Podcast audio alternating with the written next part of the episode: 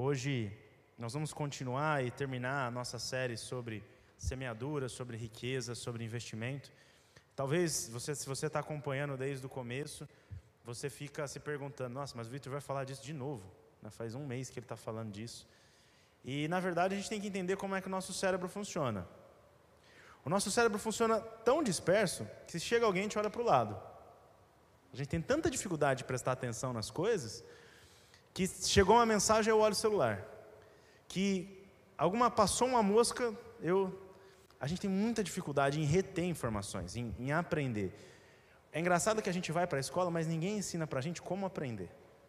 E quando a gente vai vendo a palavra de Deus, nós vamos lendo, por exemplo, o próprio apóstolo Paulo, ele fala assim: Olha, eu não me importo em repetir essas palavras para vocês, porque para mim isso é segurança.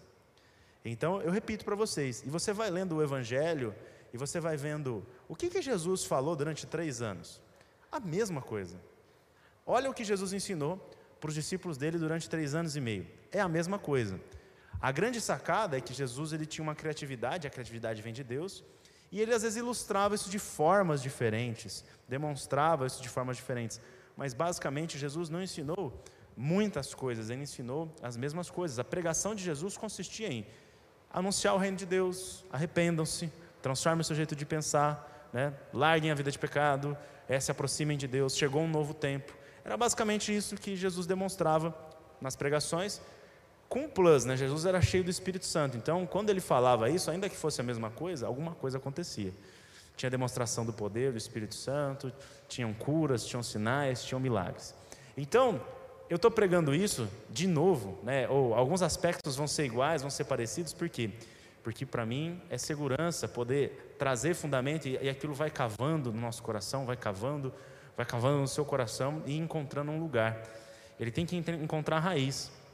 Jesus ele, ele compara dois, dois tipos de pessoas: as pessoas que recebem a palavra e a praticam.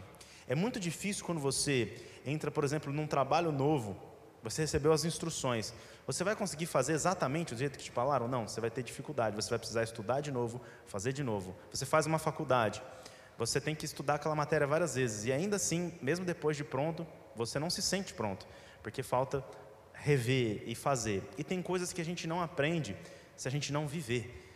Tem coisas que a gente só aprende vivendo. E é assim que funciona com Deus. É por isso que quando a gente lê, se você tiver a curiosidade, lê a carta de Efésios. Paulo está escrevendo para a igreja de Éfeso e ele começa a falar assim: Olha, é, eu oro para que habite em vocês ricamente a presença de Jesus Cristo. Olha, não é estranho isso? Porque ele estava escrevendo uma carta para uma igreja. E quando a gente fala de uma igreja, a gente está falando de pessoas que creem, pessoas que professam a fé, pessoas que tiveram relacionamento com Jesus. Mas ele fala assim: Eu oro para que a glória de Deus habite ricamente em vocês. E depois ele fala que Cristo habite, habite ricamente, que a palavra dele habite ricamente em vocês. O que, que ele estava querendo dizer? Ele estava querendo dizer que Jesus não estava na vida, na vida deles? E quando a gente lê isso, a gente pode ficar dizendo, mas pô, eles não tinham a Jesus Cristo, eles não, não têm a plenitude de Deus, igual Paulo fala: Olha, vocês estão cheios da plenitude de Deus. E depois ele fala: ah, Eu oro para que a glória habite ricamente. Ué, mas eles já não estão cheios da plenitude? Isso acontece com a gente, porque nós recebemos a Cristo, nós recebemos a Deus, mas muitas vezes nós não entendemos aquilo que temos. E por não entendermos o que temos, não desfrutamos. Muitas vezes nós entendemos o que temos, mas não vivemos, e por isso também não desfrutamos. E muitas vezes nós não temos maturidade para viver aquilo que temos direito, mesmo sendo quem somos, filhos de Deus, herdeiros de Deus. Esse exemplo é muito dado, eu já vi muitas pregações, mas basicamente é: você pegue uma criança, vocês que têm filhos, enquanto ele não completa a maioridade, ele não vai ter acesso a tudo, embora tudo que é do pai e da mãe pertence a eles, é herança deles. Embora tudo que eu tenho pertence ao João, eu não dou a minha chave do carro. Primeiro que não tem nada para ele fazer. Aliás, eu dou a chave do carro para ele, mas ele morde. Né? Ele não usa ela como deveria. Deus está dando às vezes presentes para a gente, a gente está mordendo, babando, né? sendo que era para a gente usar em outros níveis, né? os presentes de Deus. Mas Deus ele não vai confiar as riquezas, que são nossas, inclusive, para que elas nos destruam. Quando os, os, os, os judeus saem do. Os, os, hebreus, né? ainda, não, ainda não judeus, os hebreus saem é, para conquistar a terra prometida, e de fato eles vencem o deserto, aquela nova geração vai entrar, ele fala: olha, vocês não vão conquistá-la de uma vez. Porque existem feras, elas vão destruir vocês. E há coisas na nossa vida que Deus faz justamente para nos poupar. A terra era deles, era promessa deles. Alguns não entraram por quê? Porque não creram. E aqueles que estavam entrando não, não, não desfrutaram de tudo de uma vez, porque ele falou: olha, existem feras que vão te destruir se vocês fizerem isso de uma vez. E às vezes nós lemos essas palavras e não entendemos o processo que é necessário nós passarmos, e aí nós entendemos as dores, as dificuldades, para que a bênção não nos esmague. Eles poderiam entrar na terra de uma vez, mas eles seriam esmagados, eles serão destruídos. E Deus não tem planos para nós de acrescentar dores, diz que a bênção dele não acrescenta dor. Então é assim que Deus funciona. Então, quando nós estamos falando de riqueza, e aí tem o título Eu Era Rico e Não Sabia, muito, tem muita gente vivendo igual escravo, mesmo tendo tudo. Tem muita gente vivendo igual um, um pobre, um miserável, mesmo tendo tudo. E às vezes, quando eu estou falando tendo tudo, eu não estou dizendo de uma pessoa que tem bens materiais. Não só isso, porque se só tem bens materiais, você tem muito pouco. Muito pouco. Eu estou dizendo de viver uma vida abaixo daquilo que Deus projetou para a gente. Então, isso começa porque nós ainda, de novo, muitas vezes lemos a palavra e, e não cremos naquilo que estamos lendo. Vou dar um exemplo para vocês. Pergunta para uma criança. Jesus disse que nós deveríamos receber o reino como criança. Que deveríamos ser criança no, no sentido de receber o reino, mas não sermos como, como crianças no sentido de sermos levados por toda doutrina, por todo o vento, por toda pessoa que quer nos enganar. Então nós devemos ser espertos, sim, como a serpente, nesse sentido, mas ter um coração como um de criança para receber o reino de Deus. E se você pergunta para uma criança e fala assim, o que, que você, quando a criança já está falando, né? O que, que você quer ser quando você crescer? Ou o que, que você quer ser da vida? E as crianças vão falar as coisas mais curiosas, sem, sem, um, sem aquele filtro que a gente coloca. Então eles vão falar, eu quero ser astronauta, eu quero ser jogador de futebol, eu quero ser. Cara, você nunca vai ver uma criança falando assim, eu quero ser um, um perdedor. Você não vai ver uma criança falando assim, eu quero ser um fracasso. Eu quero ser um loser. Eu quero ser uma pessoa mais ou menos. Pergunta para o menino, ele quer ser o Homem-Aranha. Não é nem astronauta, ele quer ser o Superman. A menina quer ser a Mulher Maravilha, ou qualquer princesa, enfim. Eles sonham com isso. Nas brincadeiras deles, do que, que eles brincam? De super-heróis. Então um quer ser Homem-Aranha, o outro não deixa, né? Que criança é assim, não, eu já sou Homem-Aranha. Aí vem chorando tal. Mas criança é assim, eles sonham, eles não têm esse filtro da religião que leva 12 anos para fazer acreditar que você não consegue, que você não pode, que você não é digno. Das pessoas dizem que é muito difícil e a gente acaba desistindo da grandeza. Então, para receber o reino de Deus, eu tenho que receber com as aspirações igual as dos, dos apóstolos, que depois de andarem com Jesus estavam brigando para que, quem era o maior. Eu não estou dizendo que a gente deve brigar para dizer quem para quem é o maior, mas estou dizendo que se você anda com Jesus, você começa a aspirar coisas grandes e querer ser mais. Porque não dá para Deus ser glorificado se não for através da nossa vida. As pessoas precisam ver Deus em nós. E eu não estou dizendo para você ser tragado por uma teologia do sucesso ou uma teologia da prosperidade. Eu não estou dizendo isso. Eu estou dizendo que é, depois de andar com Jesus, os discípulos quiseram ser grandes. Sabe por quê? Porque eles eram pescadores, eles eram homens simples. E eles começaram a ver que Deus era glorificado na grandeza e não na pobreza. Esse tipo de pensamento de que Deus é glorificado na pobreza, ele é totalmente antibíblico. E quando eu falo pobreza, não estou falando de novo só de pobreza material, financeira. Pobreza de espírito, né? Jesus fala que é, é, Existe, existem, existia um homem que acumulou num celeiro muitos bens, mas ele não era rico para com Deus, embora ele tivesse muitos bens. Ele acumulou só para morrer no dia seguinte e deixar os bens para os outros. Porque a palavra de Deus diz que aquele que o teme, aquele que é humilde, Deus enche de sabedoria. Mas aquele que não é rico para com Deus, ele acumula para deixar para outro. E você vai vendo na Bíblia que existem algumas transferências de riqueza o tempo inteiro para o povo de Deus, para aqueles que são fiéis.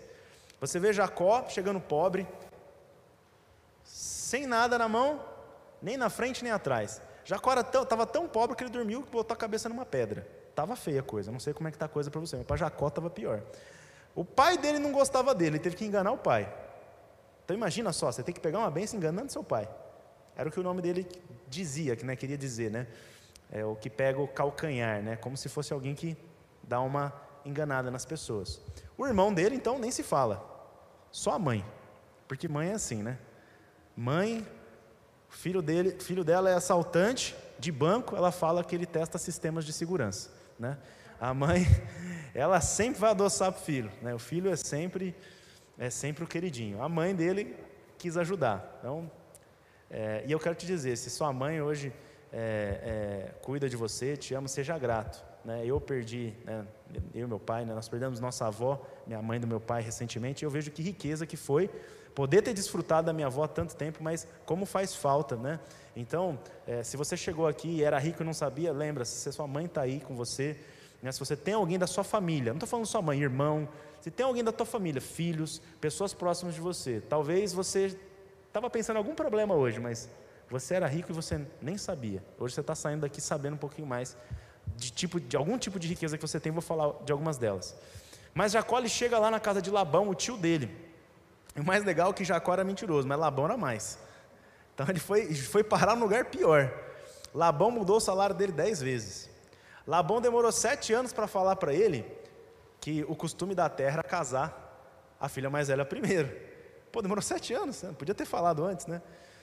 E naquela época não tinha energia elétrica, então Jacó só descobriu que casou com Lia no outro dia. E estava manguaçado, né? Então, é, às vezes manguaçado você vai cometer alguns erros aí, cuidado, né? É, e aí ele teve que trabalhar, né? É, esperou uma semana, casou com Raquel. Tem gente que acha que ele esperou mais sete anos, né? Mas não, ele casou na semana seguinte. Né? Na Bíblia diz isso, é só ler a Bíblia. E depois de sete anos a dívida estava paga. Então ele teve que trabalhar 14 anos para ter nada, para ter duas contas. Na verdade, ele não tinha duas contas, né? Ele tinha duas mulheres e 11 filhos. Tava feia a coisa. Não sei quem tem filho aí. Criar filho é. Eu faço às vezes planejamento financeiro e a gente põe uma média de gasto com filho. Quando o cara vê, ele fala, não, né? Olha o Michel, cara. Porque é, é, é levar na escola, é escolinha, é comida. Tem umas meninas que comem bastante, né, Rafa? É uma lima nova, né? É come demais. Enfim, você vai vendo os gastos que você tem com, com o filho, você fala, imagina agora Jacó, que tinha 11. Estava feia a coisa, e nenhum real no bolso. Então, depois de 14 anos de sair de casa, ele estava pobre. Pobre, pobre. Mas o processo de transformação na vida dele estava começando. E Jacó começou, eu creio, a se lembrar das promessas, da bênção que ele, que ele teve, e falou, cara, eu vou voltar. Eu vou resolver essa questão da minha vida. Não adianta eu ficar aqui escondido, porque eu sou mentiroso, mas deixa eu te falar, você sempre vai achar alguém mais malandro que você. Então não viva na malandragem. Sempre tem um malandro mais malandro que você. E aí ele começou a confiar em Deus. Ele precisava voltar para a terra dele. Cumprir o propósito dele. A herança não seria cumprida ali naquela terra onde ele estava escondido. E aí quando ele decide ir embora, ele, cara, eu não posso de mãos vazias, eu tenho minha família. E Deus começa a abençoar ele começa a abençoar e os rebanhos que ele começa a cuidar começam a se multiplicar.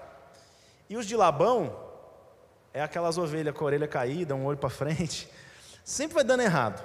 A de Labão e a dele vai dando certo.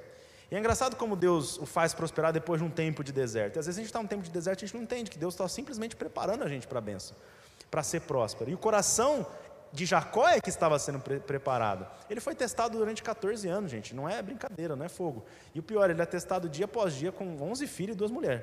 Né? Tem gente reclamando né, de ter uma, da, da mulher, cara, imagina duas, né? Então eu estou feliz com a minha Thaís.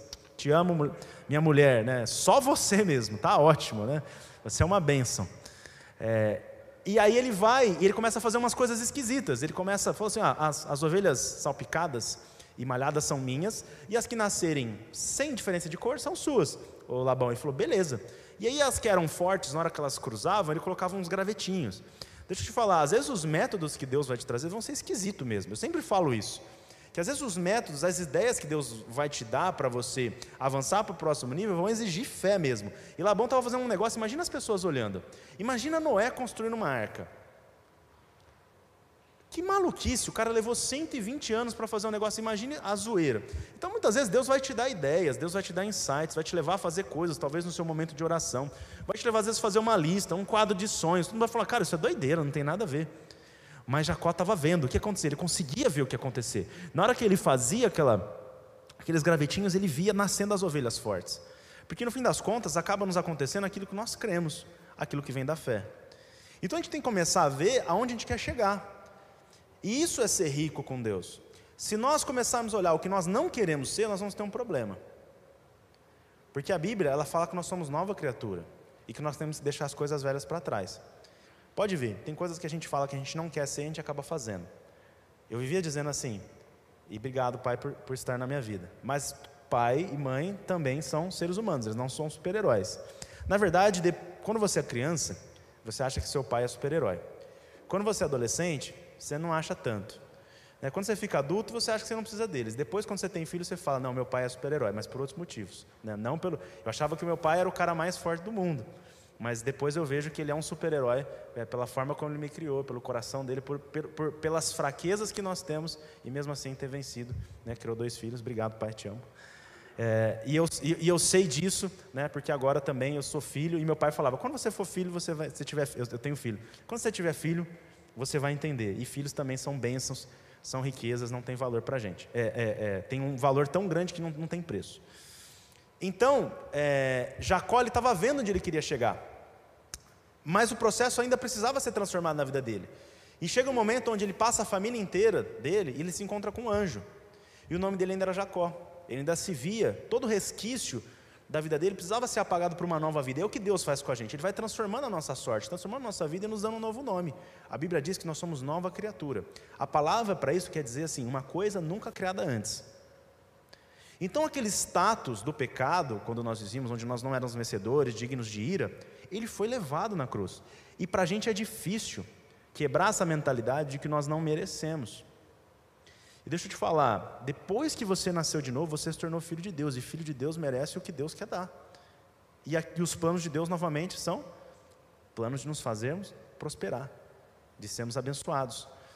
Então, nós não acessamos certas coisas porque ainda nós não entendemos que Deus nos ama. É difícil para nós acreditar que nós hoje merecemos. Eu não estou falando nenhuma heresia, porque em Jesus nós somos feitos um novo ser. Não é que nós não pecamos, mas a nossa natureza foi trocada. A natureza do pecado merecia punição. E a nova natureza já não merece mais punição, porque toda punição foi levada na cruz. Então, sim, é difícil para a gente, mas em Cristo nós somos sim merecedores de tudo aquilo que Deus planejou. É engraçado, mas pode parecer estranho, mas todas as coisas estão conspirando ao seu favor. O mundo está conspirando ao seu favor, porque Deus diz: todas as coisas cooperam para o bem daqueles que o amam. Então, se os maus estão se levantando, se os bons, não importa, existe uma conspiração a nosso favor, você precisa acreditar nisso, eu creio nisso. E eu tenho que olhar onde eu quero chegar. Então eu não posso olhar minha vida mais como um Jacó, mas sim como um Israel, um príncipe com Deus. Um príncipe com Deus. Enquanto eu ficar olhando o que eu não quero ser, eu vou continuar vivendo aquilo. A partir do momento que eu olhar o que eu quero ser, eu vou ser transformado naquilo que eu quero ser. Então, ah, cara, eu não quero roubar. Cara, você vai ser afligido o resto da sua vida sobre isso. Cara, eu não quero ser é, mulherengo. Cara, você vai ser. Você tem que começar a olhar o que você quer ser. Cara, eu quero ser um homem reto, eu quero ser uma mulher reta, eu quero ser uma mulher santa. Eu não quero ser um bêbado. Cara, você está você tá trazendo a sua mente a bebedice, cara. Assim, não, eu quero ser uma pessoa saudável, uma pessoa em plena consciência. Tudo isso tem a ver porque a Bíblia diz que o homem é como ele pensa. Então, que os nossos pensamentos sejam trocados de pensamento de escravo, ou seja, é, de quem depende de uma coisa para ser feliz, que de, depende de, de uma circunstância para ser feliz, para alguém que é livre de verdade. Gálatas fala que nós não acessamos as coisas porque nós vivemos como servos. Deixa eu te falar, o filho pródigo, ele volta para casa e ele o que, que ele fala para o pai? Pai, me trata como servo. E, Jesus, e, e tem orações que, graças a Deus, ele não responde. Deus fala assim: deixa de besteira, troca de roupa, põe um anel no seu dedo, é, põe uma sandália no seu pé é outro nível de relacionamento. Nós hoje entramos na presença de Deus e Ele fala: põe uma sandália no pé do meu filho. Esse tempo de ficar sem sandália não, não tem mais. Agora vocês são da minha casa. Moisés precisou tirar a sandália. O filho pródigo recebe uma sandália. Então a gente ora para Deus: Deus me trata como menor. Deus ele não quer, ele vai ignorar essa sua oração. Imagina seu filho chegando e falando assim: Deus me trata igual empregado. Você tem um filho e nada contra quem é empregado. Mas, cara, tem um cara que trabalha para você. Você não vai tratar o seu filho igual o cara que trabalha para você, ou a pessoa que trabalha. Você vai tratar como seu filho. Seu filho vai ter um primeiro lugar na mesa, depois a pessoa que trabalha. Não que você vai tratar mal seus empregados, mas é diferente. E Deus não responde essas orações. Então, é por isso que o Espírito Santo fica ministrando para a gente o tempo todo. vocês são filhos. E a gente fala, não, me trata como escravo. Ai, Deus, eu peco, eu acho que Deus está com raiva de mim. Deus está irado comigo. Não está. Deixa eu dar uma boa notícia: Deus está de bom humor. E se existe bom humor, Deus inventou o bom humor. E, e, Jesus era tão feliz que a Bíblia diz que ele foi ungido com óleo de alegria. Então na festa o mais engraçado era Jesus, pode ter certeza. As melhores piadas eram de Jesus, ele foi ungido com óleo de alegria. Gente, você já viu gente chata? Criança não chega perto. O que, que as crianças queriam fazer com Jesus? Está perto dele o tempo inteiro. Pode ver, gente boa, gente legal, criança chega perto. Gente chata, carrancuda, triste, Jesus não chega, Jesus não era assim. E as crianças viviam rodeando ele. Ele foi ungido com óleo de alegria. E essa mesma unção que estava sobre ele, ele disse que está sobre nós, porque nós herdamos todas as coisas que Jesus herdou. Então Gálatas fala: enquanto vocês se tratarem como servos, vocês vão ter vida de servos.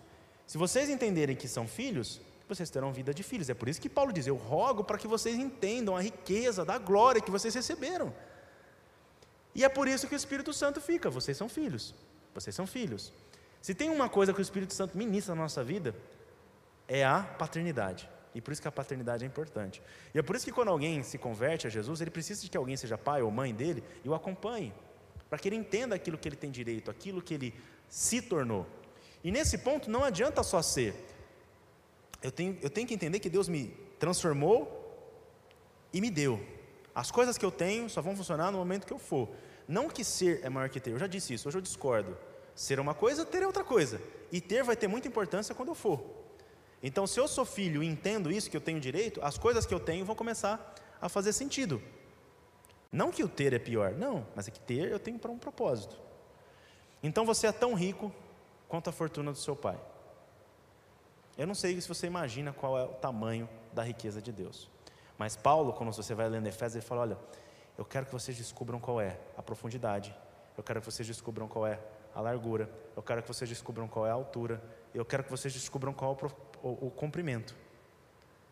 E eu não tenho certeza se a gente vai descobrir isso algum dia. Porque se Deus fez a eternidade, a gente vai ter uma eternidade para descobrir isso. Então vai ser uma novidade de vida o tempo todo. Então lembra disso, quando você tiver uma mentalidade de que você não merece, de que você não é digno. Lembra de que você não era digno. Lembra de que você não merecia. E o filho pródigo quis chegar assim até o pai. E ele falou: não. Porque quando a gente acha que não merece, nós não temos. Tanto que o filho mais velho estava lá com o pai.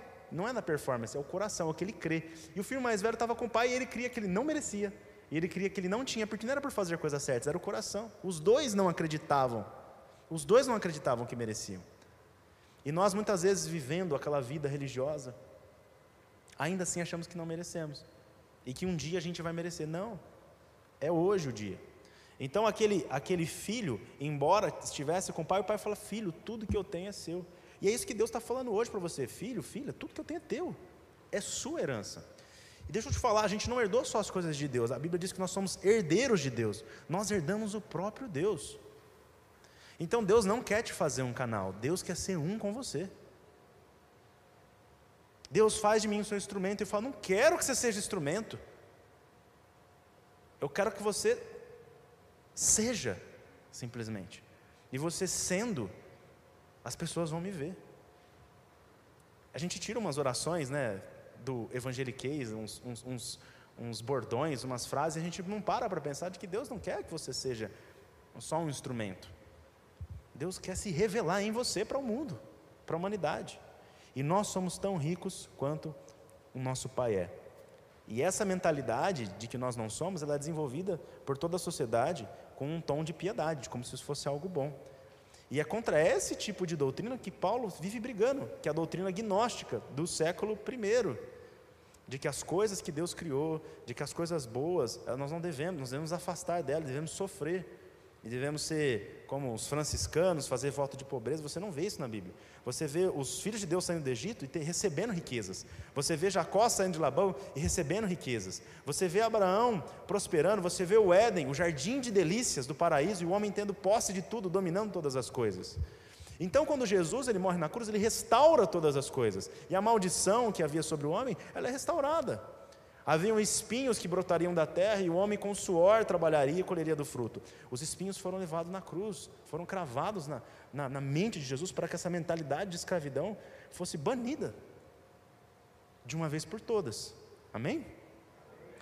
Então há diversos tipos de riqueza. A saúde é uma riqueza e nós temos que ser gratos por ela. É uma bênção na área física. E nenhum sucesso financeiro ou de carreira justifica um fracasso na saúde. Quando a saúde começa a se virar também um ídolo, aí as pessoas começam a adorar o seu próprio corpo, começam a utilizar hormônios e ficar boladão, isso também não é legal.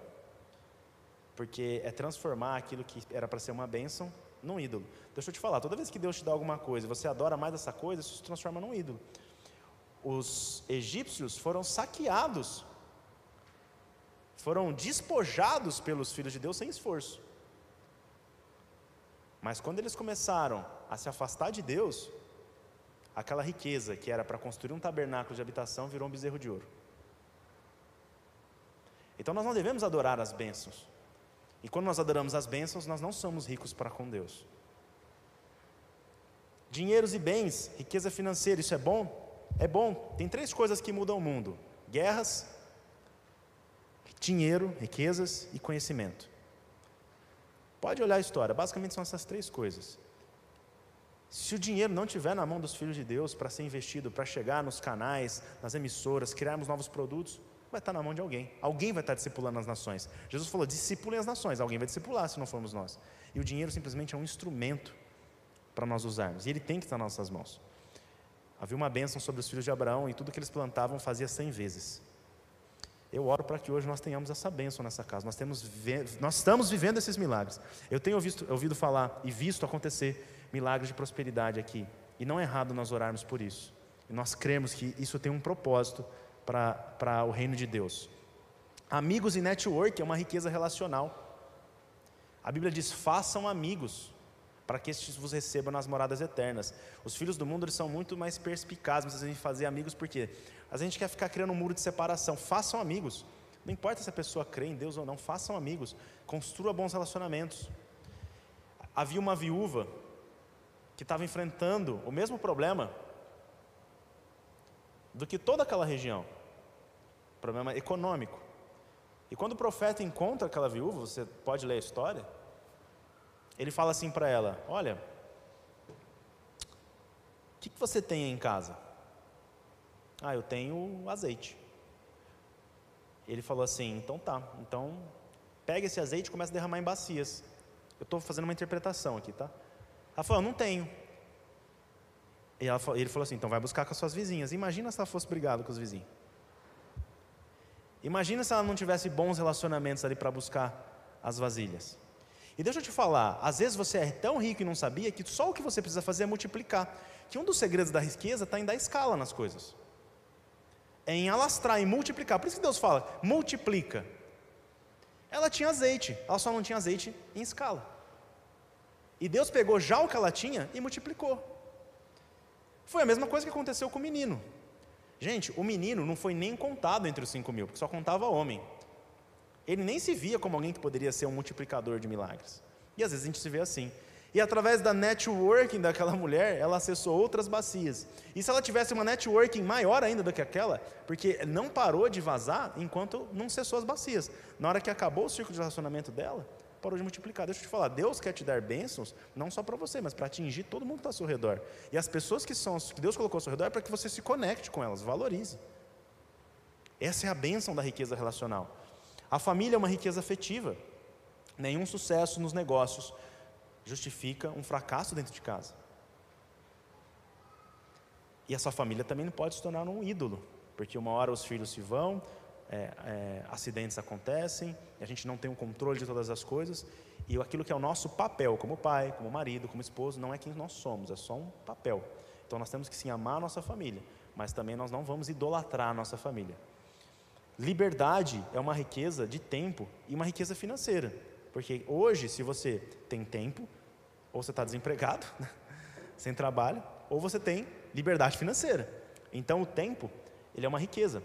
Sabedoria é uma riqueza espiritual. Dons e poder do Espírito Santo é uma riqueza espiritual. Conhecimento é uma riqueza intelectual e espiritual. Se você tiver sabedoria, a Bíblia diz que você é muito melhor que você ter riqueza. Porque com conhecimento que você consegue aplicar, você pode multiplicar muito mais os seus recursos. Então há pessoas que não sabem que são ricas, mas Jesus disse: Eu já te dei minha paz, eu já te dei sabedoria, só pedir. Às vezes a gente não acessa a sabedoria porque a gente não pede. Tiago fala: É só pedir. Fala comigo, é só pedir. É só pedir. O que é a sabedoria? Sabedoria não é saber, é saber e conseguir aplicar. Quando Deus te dá uma palavra de sabedoria, ela vai além de uma informação, ela vai além de um, de um conhecimento, ela, ele te dá uma direção onde você vai aplicar. Eu acredito que Deus vai dar sabedoria para que nós possamos ser os novos Bill Gates, os novos Elon Musk, pessoas que vão revolucionar o mercado. Porque foi assim, se você ler a ética protestante de Max Weber, você vai ver que os protestantes, as pessoas que acreditavam em Deus, transformaram o mundo. E hoje nós não vemos isso mais, por conta desse pensamento que veio retomando de que a pobreza era boa. Jesus encontrou a pobreza e ele ficou falando assim: ah, é isso, vamos ficar na pobreza, que ser humilde é assim. Não, Jesus olhou a pobreza e falou assim: está amarrado. Ele não falou isso, né? Ele não fala. Mas a pobreza é do diabo, gente, é isso que nós temos que entender. Não que pessoas pobres são do diabo, mas Deus não tem planos de pobreza para os seus filhos. Amém? Então nós temos vários tipos de riqueza. Qual delas você tem hoje? Saúde, dinheiros, bens, amigos, network. Seja gratos pelas, pelas que você já tem. E aquelas que você não tem, trabalhe para conquistar ou para valorizar aquilo que você tem. Família, liberdade. Pense em, em termos de liberdade. Como é que eu posso fazer para multiplicar e ter mais tempo? Sabedoria, dons e poder, isso você recebe de graça. É só você buscar e conhecimento. Então, todas as riquezas de Cristo nós ganhamos. O que nós precisamos entender é que, se nós não tivermos a mente de Cristo, nós não acessamos.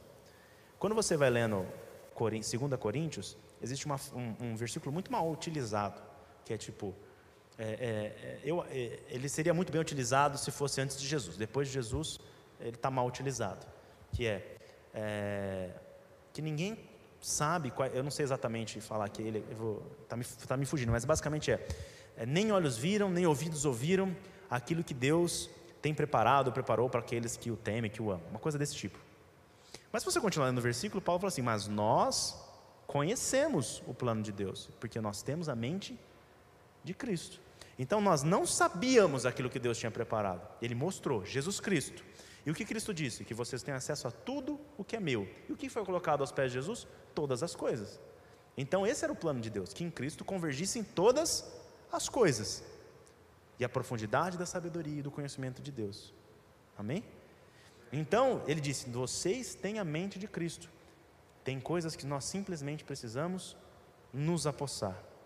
Então, nós não acessamos as riquezas, nós somos ricos e não, e não sabemos quando nós não conhecemos o que temos e por isso precisamos ler a palavra de Deus. Quando nós nos esquecemos, e por isso que a repetição é importante, para que nós não nos esqueçamos disso, porque existe uma mentalidade que foi repetida durante anos na nossa vida, totalmente contrária, nós vamos quebrar ela, e leva tempo muitas vezes. Muitas vezes nós não acessamos porque não temos maturidade, não somos filhos maduros suficientes. E muitas vezes nós não acessamos porque não cremos. E para crermos também precisamos de repetição, porque a fé vem pelo ouvir. E não vivemos também algumas coisas porque não somos ousados o suficiente para dar um pulo e um mergulho de fé, de confiar em Deus. Pode ter certeza que sempre que você tiver um passo de fé para dar, vai vir uma voz querendo te desencorajar. Será mesmo? É a sua mente tentando te proteger, te deixar numa parede. Mas essas mesmas paredes que querem te proteger são as paredes que te limitam a viver a abundância de Deus. Eu falo isso para todo mundo: Deus não é econômico em amor, Deus não é econômico em graça, Deus não é econômico em nada, Ele é abundante. E tudo que Ele derrama, Ele derrama em abundância. Às vezes a gente está pedindo errado, a gente, Deus me dá o suficiente. Não, Deus me dá o suficiente e me dá mais do que o suficiente para sobrar. É essa oração que Deus deseja. Deus, derrama dom sobre mim, derrama sobre meus irmãos. Porque eu e meu irmão cheio de dons, nós vamos mudar o mundo. Me dê sabedoria, mas dê para minha casa, dê para minha esposa sabedoria. Nós temos que começar a aprender a orar em abundância. Olha que Apocalipse diz que Jesus é digno. Você, você vai entender isso agora que eu falar. Digno é o cordeiro que for morto de receber poder, riqueza, sabedoria, força, honra, glória, louvor. Nossa, Jesus recebeu todas as coisas e ele disse: A minha glória eu vos dou. Jesus ele não é, ele não é econômico com a gente. Ele nos chama de irmãos. A Bíblia diz que ele não tem vergonha de nos chamar de irmãos. Ó oh, profundidade da riqueza, da sabedoria e do conhecimento de Deus. Quão insondáveis são seus juízos, inescrutáveis são seus caminhos. Mas nós temos a mente de Cristo. Amém? Então que hoje nós possamos sair daqui mais inclinados a entender que vocês e eu, nós somos ricos, possuidores da maior riqueza, nós somos herdeiros de Deus, nós herdamos o próprio Deus, e com isso nós herdamos todas as coisas. E Ele nos chama a utilizar tudo isso que Ele derramou sobre nós em favor do reino dele, de outras pessoas. Nós precisamos crer, crer, crer. Por isso nunca vai ser pouco aquilo que nós pregamos aqui. Vamos orar para que Deus, nessa hora, se você quiser fechar os seus olhos, fica à vontade. Mas Deus, eu oro nessa hora para que esse espírito de pobreza e de falsa humildade saia dos nossos corações. Uma pobreza espiritual, uma pobreza da alma, Senhor. Que nós possamos aprender a ser menos egoístas. O Senhor nos ensinou a amar o próximo, quando na verdade é, a lei nos ensinava a odiar os inimigos. O Senhor transformou a nossa vida em algo que nós não imaginávamos. Que o nosso interior, nossa alma seja próspera, Senhor, seja rica, para que o nosso exterior assim seja. Muda o nosso jeito de pensar.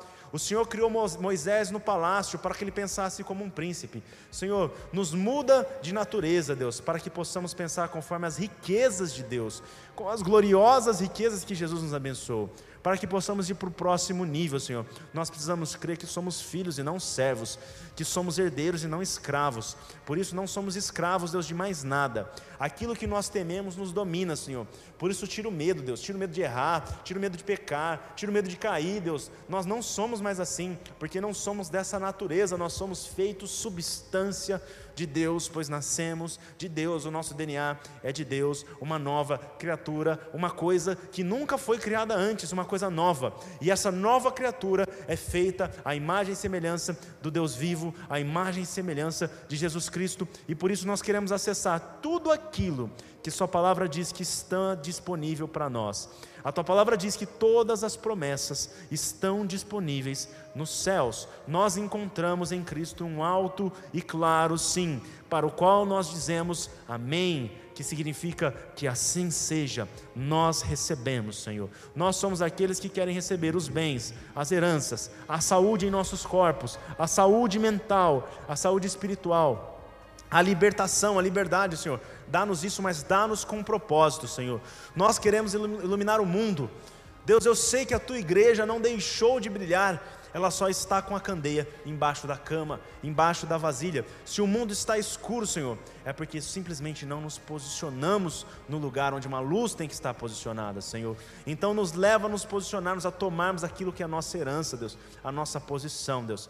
Que nós possamos nos lembrar que no Senhor nós somos ricos, em nós habita a plenitude de Jesus. E o que isso quer dizer? Plenitude quer dizer a falta de nada, a falta de nada. O Senhor diz em Sua palavra que o Senhor nos supre todas as necessidades, segundo a Sua grande e gloriosa riqueza, Senhor. A Sua riqueza não tem fim. Nós somos filhos de um Deus abundante.